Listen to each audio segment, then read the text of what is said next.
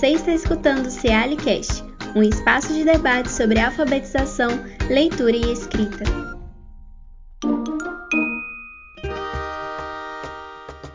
Olá pessoal, bom dia, boa tarde, boa noite. Eu sou o professor Levindo, da Faculdade de Educação, e a gente está retomando o diálogo com a professora Sara Monteiro e com a professora Ana Cláudia Figueiredo sobre as relações entre educação infantil e ensino fundamental tinha uma outra questão que a gente queria falar, que a gente já começou, né, que a Sara já trouxe, seria sobre é, a questão da alfabetização e da leitura e da escrita como um ponto de tensão né, entre as etapas. Uhum. E, e, eu acho que isso tem tudo a ver com a, essa percepção, no, do ponto de vista de algumas professoras, de que elas têm que preparar para o ensino fundamental. Você poderia comentar um pouco sobre isso para a gente? Sim, eu acho que foi muito bacana esse, é, esse retrospectiva histórica que a Sara trouxe, mas eu acrescentaria um outro elemento aí para essa negação desse caráter preparatório, que é a própria consolidação da educação infantil como uma etapa educativa. Sim. Porque a gente é, teve, durante muito e muito tempo, a educação infantil realmente como um apêndice do ensino fundamental. Isso é fato. Inclusive, a gente teve durante muito tempo a educação infantil como uma política de assistência social, né, Anne? Não, Exatamente, que não, é, não estava... A educação é, consolida um movimento político de direito à educação desde a primeira infância, mas também um conjunto de concepções que marcam uma profissionalidade, uma docência, e uma dada concepção de currículo sustentado por, pela interação, pela brincadeira, que desloca a centralidade para a criança, né? Perfeito, Levinda, exatamente isso. Hoje, a educação infantil, ainda que seja uma etapa que luta por constituir a sua é, identidade, que não é simples, né? Ela é extremamente complexa. É, quando a gente pensa nessa docência, né? O que caracteriza, por exemplo, a docência com bebês então a gente é, busca entender ainda muito essa especificidade da educação infantil, mas isso a marca como uma etapa educativa com características próprias, com a sua individualidade, com a sua é, especificidade. Então é muito interessante porque hoje a gente sabe na educação infantil que nós temos muito que fazer com os bebês com as crianças bem pequenas e com as crianças pequenas, independentemente do que elas vão viver no ensino fundamental. Porque são sujeitos que têm o que dizer hoje, que, te, que estão pensando a vida, o mundo, as relações hoje, que têm formas de se expressar, mesmo quando ainda não desenvolveram a linguagem oral. Então, é, são sujeitos que estão no mundo, são sujeitos discursivos, são sujeitos de enunciação e cabe à educação infantil, como etapa educativa, proporcionar experiências para que esses sujeitos tenham garantidas as suas necessidades educativas e de desenvolvimento naquele momento que ele está vivendo e não num momento futuro. Eu só queria então acrescentar aí que hoje a educação infantil sabe o trabalho que tem que fazer na educação infantil e não em decorrência do ensino fundamental isso eu acho interessante também trazer, Ana, quer dizer que a gente tem um contexto histórico, político, e a Sara trouxe muito bem também o avanço na produção do conhecimento sobre alfabetização, leitura, escrita, e eu queria dizer sobre a infância, né? A gente tem a emergência de um campo de estudos da infância que reconhece a alteridade da criança e a forma singular pela qual a criança apreende o mundo e lê o mundo por meio de diferentes linguagens, né? Então a gente hoje, muito mais do que há 40 anos, tem um conjunto de pesquisas sobre como as crianças aprendem, como as crianças são capazes de interpretar o mundo, né? Como as crianças têm o que dizer sobre as suas próprias experiências, né? O que as crianças têm a dizer é singular, é relevante, é, é original e elas veem o mundo com uma singularidade diferente da nossa adulta. Essas pesquisas nos ajudam a romper com uma ideia que é a condição da criança subsumida no papel de aluno, que é como a gente viu historicamente a criança na escola. Né? Então, ali, ao invés de reconhecer a criança apenas como aluno, a gente passa a vê-la como criança e compreender, então, nesse tempo da vida, de que forma o ser humano se relaciona com o outro, com a cultura, e isso também nos inspira a pensar, então, uma prática educativa, né? tanto na educação infantil quanto no ensino fundamental, que seja em consonância com esse sujeito, com a especificidade desse tempo da vida. Não é à toa que a gente tem várias experiências educativas que colocam a criança no centro, tentam trabalhar de uma maneira mais praxeológica, pensar, a professora pensar sobre o que ela está fazendo, construir de maneira é, é, no campo da didática, né, uma, uma, didática em que as crianças sejam sujeitos também dos processos, a, a pedagogia de projetos, tudo isso acho que nasce dessa perspectiva.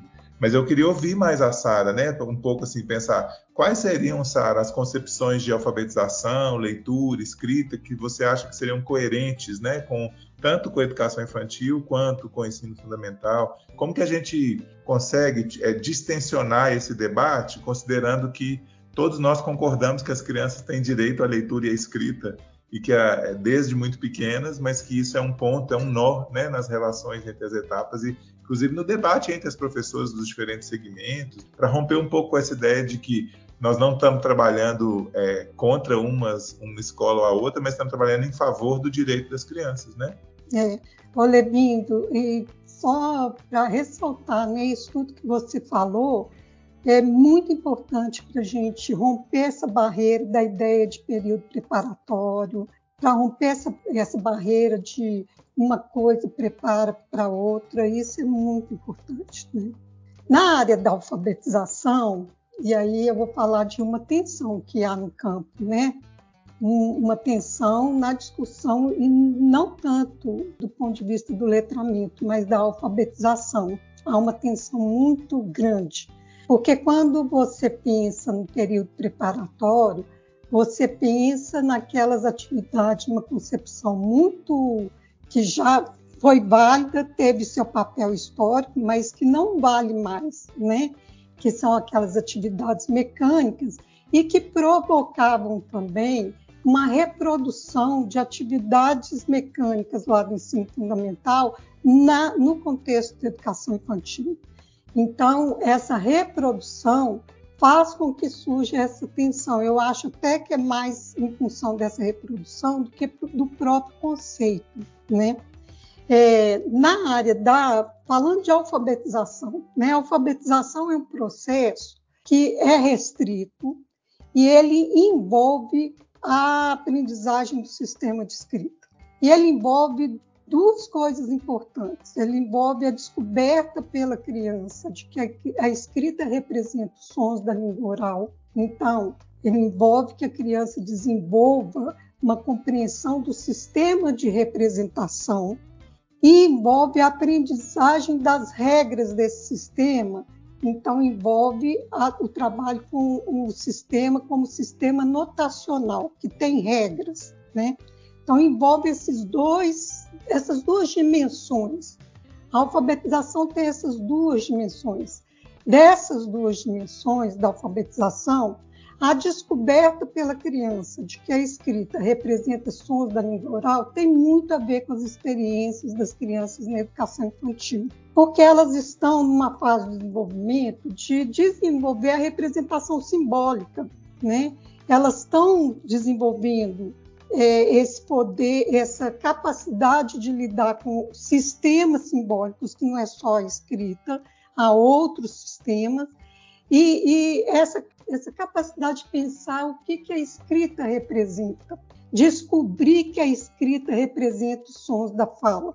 Além disso, as crianças pequenas, elas têm uma capacidade muito grande, muito grande, de perceber o sistema fonológico é o que a gente chama de consciência fonológica. Elas têm essa capacidade e elas precisam, ou deveriam, ou poderiam ser é, estimuladas a isso, né? Envolve, essa percepção envolve unidades linguísticas diferentes e também operações diferentes. Então, se a gente pensar em unidades linguísticas, não é próprio para essa idade o trabalho com percepção do fonema, porque é uma percepção muito abstrata que as crianças vão desenvolver com o ensino formal, que é função do ensino fundamental e não da educação infantil. Mas envolve unidades linguísticas, como a palavra, ter noção de palavra ter noção de que a palavra pode ser é, analisada em unidades menores, como a sílaba. Isso é possível fazer com estimular na educação infantil. Para isso, as professoras muitas vezes desenvolvem atividades que interessam as crianças. As crianças demonstram interesse em brincar com as palavras, em analisar as palavras, em refletir sobre as palavras.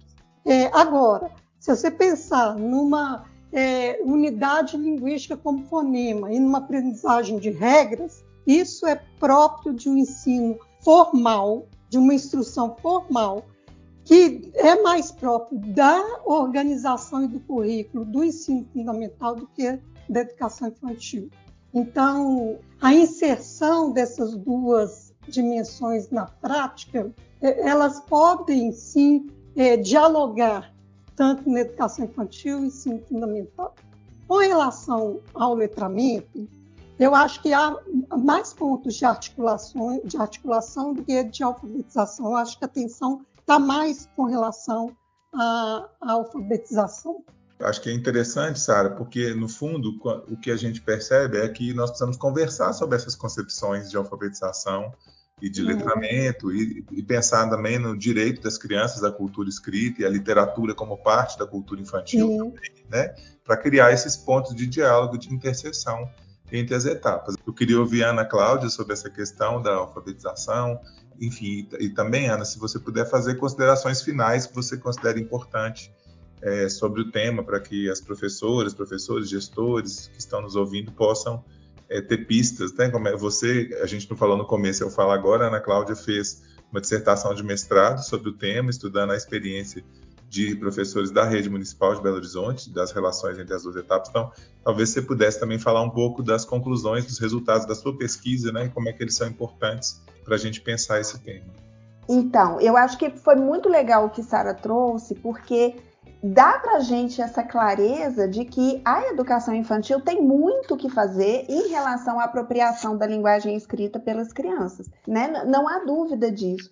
A grande questão que fica é garantir que a centralidade permaneça na criança e não nos processos de eh, ensino. Ou seja, se nós hoje vamos brincar de fazer comidinha, vamos na no cotidiano da sala de educação infantil. Nós vamos brincar de fazer comidinha, vamos brincar de restaurante, vamos escrever o cardápio do restaurante, vamos fazer o cartaz da, do restaurante, mas a gente tem ali essa experiência com a escrita como uma linguagem, ou seja, como uma possibilidade expressiva que foi construída socialmente e que está situada num contexto em que a escrita se faz necessária. Então, garantindo-se, né, que a criança tenha essa centralidade, eu acho que a gente tem muito a ganhar. Por quê? Porque as crianças querem aprender sobre a linguagem escrita, elas querem muito conhecer qual é o funcionamento dessa linguagem e querem poder fazer uso dela, porque afinal de contas, elas veem no seu entorno as outras pessoas fazendo uso dessa linguagem. E é, como Levindo disse, é um direito delas, não pode ser negado. Mas a gente também não pode é, esquecer que elas já estão fazendo muita coisa, né? Porque às vezes a gente fica olhando muito para o que elas ainda não fazem. Mas é fundamental a gente olhar para o tanto que elas já fazem. Um exemplo, é, as crianças, elas são leitoras, só que elas fazem uma leitura mediada por um adulto. Elas ainda não conseguem fazer a leitura do texto escrito, mas a partir da leitura feita por um adulto, elas fazem as suas próprias leituras. Elas constroem as interpretações, elas dialogam sobre aquele texto, sobre o que está ali naquela narrativa. Isso é um processo leitor. E ao mesmo tempo, elas sabem que o texto de uma narrativa é totalmente diferente do texto de um anúncio do jornal. Então, elas vão construindo múltiplas habilidades, múltiplos conhecimentos nesses processos de uso da linguagem escrita em situações é, reais, né, verdadeiras, situadas, contextualizadas. Então, é, eu considero fundamental que a gente tenha isso em mente quer seja na educação infantil, quer seja no ensino fundamental. Porque não é porque entrou para o ensino fundamental que a linguagem escrita tem que perder o sentido de linguagem. ela tem que continuar sendo vivenciada como uma possibilidade expressiva dentro de um contexto social e cultural. É, e aí, só para é, entrar um minutinho aqui no que o, na provocação do Levin, eu acho que todo mundo que faz pesquisa fica com aquele, com aquele furor de querer, querer falar sobre o que pesquisou. Mas eu gostaria de destacar uma coisa que ficou muito forte né, no decorrer da, dos estudos e investigações, que é o desconhecimento, principalmente do ensino fundamental em relação à educação infantil. Eu considero muito importante e eu acho que tem muito a ver até com essa, essa é, expectativa preparatória que o ensino fundamental tem, porque ele ainda não sabe o tanto de serviço que a educação infantil tem e que nem sobra muito tempo para ficar preparando os meninos, porque há muito. O desconhecimento por parte de quem? O desconhecimento por parte do ensino fundamental. Os professores, gestores. O que é, é os professores, as próprias famílias, as comunidades escolares do, das instituições de ensino fundamental desconhecem o que é a educação infantil, quais são os seus princípios, o que se faz na educação infantil, quais são suas, seus objetivos, a sua finalidade, as suas especificidades. E quando nós pesquisamos, nós tivemos a sorte de trabalhar com escolas em que as duas etapas estavam começando a conviver. A educação infantil tinha começado a funcionar em escolas que antes eram é, só de ensino fundamental, atendiam apenas ao ensino fundamental. E a surpresa das professoras, da, da coordenação pedagógica, ao saber o quanto a educação infantil fazia, o quanto de trabalho pedagógico havia na educação infantil, de trabalho do professor, de planejamento, de estudo, de organização de um cotidiano de aprendizagem e desenvolvimento e, e, muitas vezes as professoras pensavam, diziam assim, expressavam, ah, eu achava que vocês ficavam só brincando. Então, é, se as etapas é, se conhecessem um pouco mais, e principalmente o ensino fundamental conhecesse um pouco mais o trabalho que a educação infantil é, tem para realizar, eu considero que seria um grande benefício para o próprio ensino fundamental, para compreender o que foi que a criança vivenciou antes de chegar nele e para construir essa possibilidade de relação entre as duas etapas. Ô Ana, posso pedir para você dar um ou dois exemplos para o professor do ensino fundamental que está ouvindo esse podcast? Por exemplo, a, o próprio trabalho de construção da rotina com a, com a participação das crianças, a documentação pedagógica que o professor organiza e constrói uma própria memória do percurso que as crianças estão vivendo, a ideia de trabalhar a partir de campos de experiência, integrando diferentes áreas do conhecimento em diálogo com múltiplas linguagens. Conta um pouco o que, você acha que os pessoas de ensino fundamental até podiam vir aprender aqui na educação infantil. Levindo, um exemplo forte da pesquisa foi a possibilidade de trazer as crianças para o lugar mais de sujeitos. Então, as professoras do ensino fundamental, ao verem na educação infantil as professoras construindo propostas junto com as crianças e não construindo para as crianças, elas passaram a ter a, a dar a chance de ouvir mais as crianças. Então passaram a construir algumas experiências coletivamente. A professora junto com a criança. A. Não é que a professora deixava de ter o papel dela, jamais, gente. Mas a professora levava uma proposta e depois burilava essa proposta junto com as crianças. Gente, o que, que vocês acham? Vamos fazer desse jeito? E aí uma criança dava uma sugestão, outra acrescentava um item, outra dizia: "Ah, eu acho que assim não vai funcionar".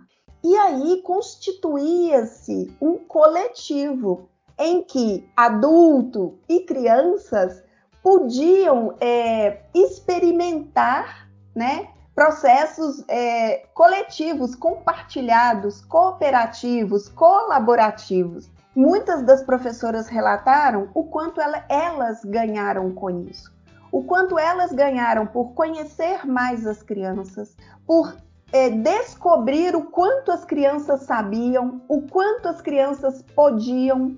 e que muitas vezes elas ainda não tinham percebido, porque não tinham tido a oportunidade de trazer a criança para esse lugar, de fazer junto.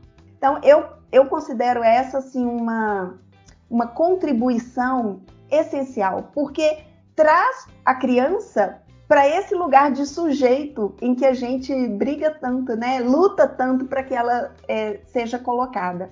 De um sujeito que tem o que dizer, que tem o que pensa e que pode contribuir e colaborar. Obrigado, Ana. Antes de passar para a Sara, eu só fiquei pensando duas coisas. Uma é que o que a gente um exercício do campo da educação infantil é de pensar como que a escola vai se preparar para as crianças, em termos de organização do espaço, dos tempos, das lógicas de relação, das atividades que a gente vai propor. O que a gente vê muitas vezes na escola com as crianças maiores é as crianças se adaptando a uma forma escolar. Então, acho que esse é um pouco um ajuste interessante da gente pensar, né?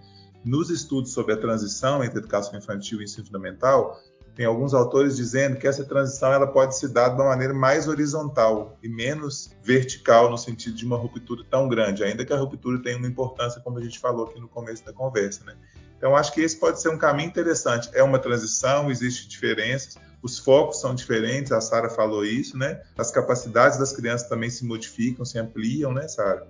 Então é interessante que não é à toa que são duas etapas, né? Mas talvez essa, essa horizontalidade possa ajudar, né? Conhecer um pouco mais as etapas e a gente ter esse, essas trocas mútuas pode fazer com que o processo de transição seja feito de maneira mais interessante para todo mundo, para as crianças, e que a gente cumpra melhor o objetivo de garantir uma formação integral, cidadã para as crianças. Né? Como a gente já extrapolou o tempo, Sara, eu queria te pedir para fazer uma fala final é, assim, em síntese, o que, que você acha que é interessante que fique né, dessa conversa para as pessoas que estão nos ouvindo? Alguma coisa que eu não tenha perguntado? Nossa, difícil fazer uma síntese com tantas, com tantas questões boas, né, com tantas ideias que são boas, foram pontuadas e que até precisariam de ser mais detalhadas, né? É, mas então eu vou destacar aqui um ponto que eu acho que, que tem a ver com essa última discussão que nós fizemos que é a formação do professor, né?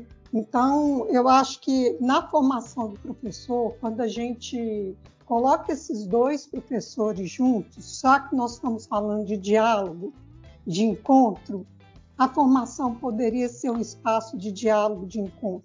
E mais, é, mais no sentido de se conhecerem e de construírem uma prática é, mais coletiva o possível, respeitando as suas singularidades e suas demandas, do que um aprender com o outro, né? É, isso a gente tem, eu tenho feito com algumas formações e, por exemplo, na, no campo da alfabetização e, da, e do letramento, é muito proveitoso quando você pensa o quanto tudo que a criança vivencia na, na, na educação infantil e tudo que ela continua vivenciando lá com, uma instrução mais formal. E também, em termos de experiência, você pode pensar em como organizar uma roda de leitura que é tão comum na educação infantil, né? É, em, em vez de eu ler um livro com as crianças sentadas nas carreiras, como a gente normalmente vê no ensino fundamental, a gente tem uma, uma outra organização disso na educação infantil, que são as rodinhas, né? As rodinhas que, que dizem respeito do coletivo e das interações e que são, para mim, uma, uma cara da educação infantil, né? Então, essa maneira de fazer a roda de leitura lá né, no ensino fundamental é algo que você pode construir juntos. E, e, por exemplo, também por que não ler um livro com as crianças juntas? Né? É, a leitura de um livro ela não, não tem muito, não, tem, não demanda muita é, você separar por idades tão, tão estanques, né? Você vai ler para uma criança de 3, de 4, 5, você pode ler para crianças juntas, né? Crianças de 3, 4, 5, 6 anos, 7 juntas e uma, uma conversando com a outra.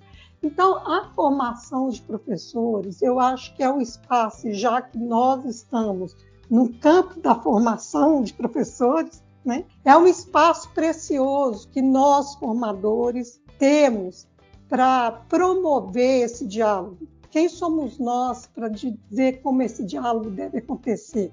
A nossa possibilidade é promover esse encontro e promover esse diálogo, coisas que a gente não pensa. Vamos fazer uma formação com os, esses dois sujeitos, né, os professores na educação infantil com o ensino fundamental, debatendo um tema. Então, é, é, eu gostaria de destacar esse ponto. E agradecer Levinda, Ana Cláudia, é, Luísa, que está aqui, e ao CEALI pelo convite. Sara, muito obrigado. Que esse podcast também seja uma inspiração para que as pessoas pesquisem sobre o tema, se abram para o diálogo com os colegas dos outros segmentos da educação. Ana Cláudia, sua despedida.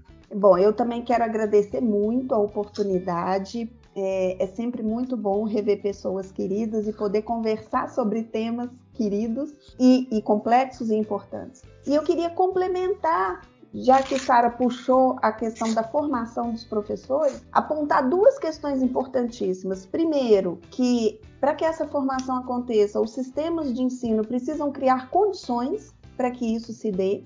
Então, para que os professores, as professoras da educação infantil dialoguem com as professoras do ensino fundamental e vice-versa, há que se ter vontade política e garantia de condições, ou seja, tempos, né, tempos é, organizados dentro da carga horária de trabalho, direcionados, voltados especificamente para essa questão, porque há o desejo das professoras dialogarem, há muito esse desejo, mas o cotidiano da escola engole as pessoas muitas vezes e nos rouba essas possibilidades. Então, muitas vezes o que acontece é aquela conversa muito pontual ali no corredor, a uma pessoa comenta com a outra o que fez, mas isso não constrói uma política né, de educação, e é, e é, o que a gente defende, a gente deve, defende a construção de políticas educacionais e que estejam voltadas para a construção das relações entre as etapas que foi muito o que eu tentei